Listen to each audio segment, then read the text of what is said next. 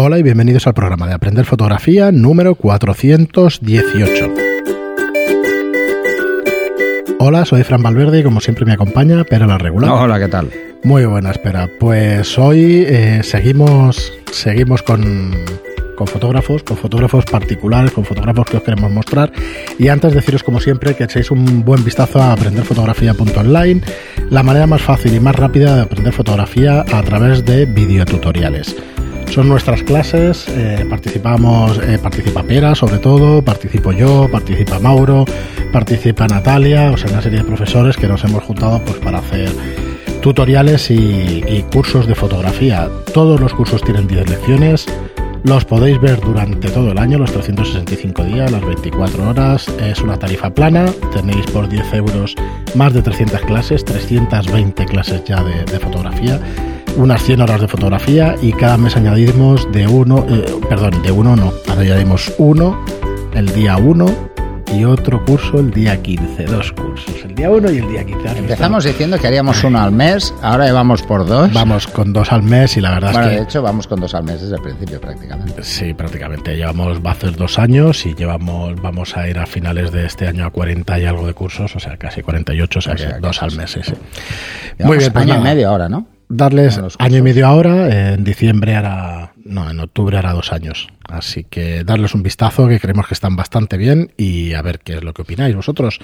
Y hoy vamos con un fotógrafo que yo lo veo muy peculiar. eh, realmente ya nació en el 52, no es, una, no es un hombre muy mayor.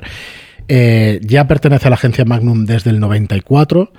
Eh, es Martin Parr, su nombre, y es un fotógrafo, digo, peculiar o por lo menos particular, porque a mí siempre me ha chocado y eso, pero al final viendo los trabajos de otros últimamente y tal, pues ya no me extrañan tanto, ya no las veo unas fotos tan raras y eso. Pero bueno, No, eh, digamos un poco sus características y empezamos a ahondar un poco en su eh, fotografía. ya los que sigáis Magnum sabéis que básicamente es fotoperiodismo. Y inc- aunque hacen trabajos comerciales todos a nivel de, de moda o de publicidad, la mayoría de la esencia de los fotógrafos de Magnum es, es el fotoperiodismo. Sí. Entonces, es el retratar eh, momentos, ¿no? Eh, y la verdad es que eh, Martín Parr es, y como decías tú, más que peculiar, es colorista. Sí, es. es un abuso del color de una forma extrema, ¿no? O sea, siempre va buscando situaciones donde los colores son muy intensos. Sí, yo ya digo, Además, cuando lo conocí, pues podréis ver un decía, ejemplo, son, mira, por son ejemplo. fotografías normales. No, pero ves, por ejemplo, en la fotografía anterior, te Sí. vas a ver a Wally. No Eh, lo puedes evitar. Al primero sí, que no ves es al tío de la camisa roja. Bueno, os dejamos las fotografías en nuestro canal de YouTube y eso Y para que las veáis. Esto lo hemos comentado en el curso de composición, Mm. que la gente hiciera una prueba. Mm, Aquí hay dos cosas que llaman muchísimo la atención: el móvil del primer plano y el de la camiseta roja. Bueno, por explicarlo que no nos, que no nos ven los oyentes, eh, estamos viendo la página web de martinpar.com con dos R's, martinpar.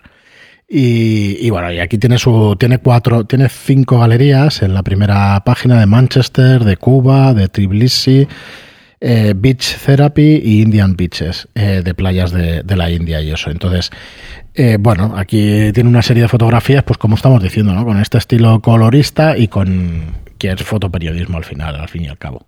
La verdad es que este hombre Sí. se ha dedicado, pues eso, a fotografía social en el sentido de, de fotografiar pues, los colectivos o la gente que, que se encuentra pues en sus viajes o en, o en los sitios peculiares. Ya su página web no es normal. Ya No. Los iconos y tal, ya es una cosa extraña. no, no, es, es- parece, manera. parece de niño pequeño. Sí, es una cosa rara.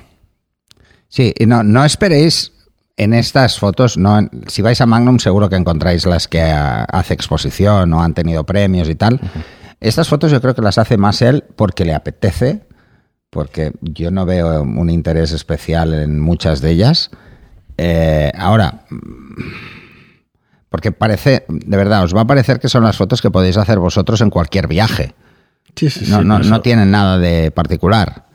Pero es lo que comentamos Pero es- muchas veces, que Sí. ponte tú a hacer fotos así, tan claras, tan limpias y que tengan este mensaje pues, tan Aquí extraño, el mensaje de la hucha está clarísimo. Es, un tío- es que es un tío en la playa.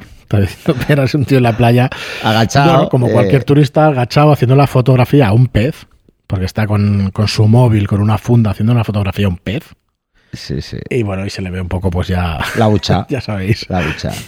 Pero bueno, muy peculiar, un estilo muy peculiar, pero yo creo que, que lo tenéis que conocer. Hay otras fotos que tienen no sé si más mérito, no sé si sería la palabra de describirlo, pero eso del momento decisivo lo tiene este hombre también. Sí. O sea, fíjate qué, foto, pero que está mirando la señora hacia un lado, el otro hacia otro, el del centro está mirando al centro. El encuadre, ¿ves esto? lo hablo en el curso de composición, el tema de el encuadrar con cosas a personas. En este caso mm, está en último plano, pero se utiliza mucho como, como refuerzo de la composición. Sí, sí, está brutal. Yo la verdad es que el año pasado que pensaba que habíamos hablado de él, pero lo he estado revisando y veo que no. Y, bueno, yo creo que merece la pena que los conozcáis también como referente. Aquí pasa igual, fíjate, el triángulo que hace o el rombo que hacen entre la bici y los señores, los señores mayores. Bueno, eso también lo hablamos en el curso de composición. Es que esta, esta foto. No, lo de las agrupaciones de tres. Sí, claro, claro. Que son mucho más eficaces que, que las de dos. Es brutal. Yo creo es un trabajo también para ver. En este Cuba, como están todos estos sitios, ah, me sorprende que yo, yo no tengo fotos de estas. no, es que las inquietudes no son las mismas. No, no, no. Entonces, claro. No, no. Totalmente diferente. Y Cuba, si quieres color, Cuba es uno de los destinos de color mm. donde hay muchísimo color. Es lo que decías tú, lo estábamos comentando fuera de micro, el estilo Kodachrome, ¿no? De, la fotografía así tan, tan rojos, tan saturados y todo esto. Sí, es, es, muy Kodak. Es muy Kodak eh, de los años 80. Lo que pasa es que estas fotos son más modernas, ¿eh? Es lo que iba a decir, que el Kodachrome igual cuando él utilizaba película y ahora ya se ha pasado al digital seguro, porque está, no sé, por lo menos no aparecen los colores estos de, de Kodachrome y eso. No, es, la gente en la yo India se, yo veo baña la playa vestida. Y me voy a tener que replantear mis fotos porque eh, muchas, muchas de las que veo yo creo que las yo las habría descartado. Esta por torcida. Pero bueno, sí, sí, es esto. Bueno, es el mensaje al final lo que... Lo que cuenta es eso, ¿eh? Realmente. es que te digo que viendo toda la hilera no hay ni una foto en que no haya una cámara. En la primera fase, la primera la primera ronda. siempre hay alguien haciendo fotos, es verdad. O haciendo fotos o con una cámara. En estas ya no, pero las primeras, en todas. Sí, sí, sí. Muy bien, pues eh, nada más, para que descubráis un fotógrafo de aquellos, para mí curioso, igual es más normal de lo que yo recordaba, pero la verdad es que lo veo bastante curioso con uso de color original cuanto menos. Martin Parr, eh, echarle un vistazo que también os dará muchísimas ideas para que vayáis de, de viaje. Pues nada más, eh, en este caso no hemos tratado nada de su vida y eso, ya veis que en algunos nos explayamos un poquito más, en algunos un poquito menos. Yo creo que vale la pena que lo conozcáis por su trabajo.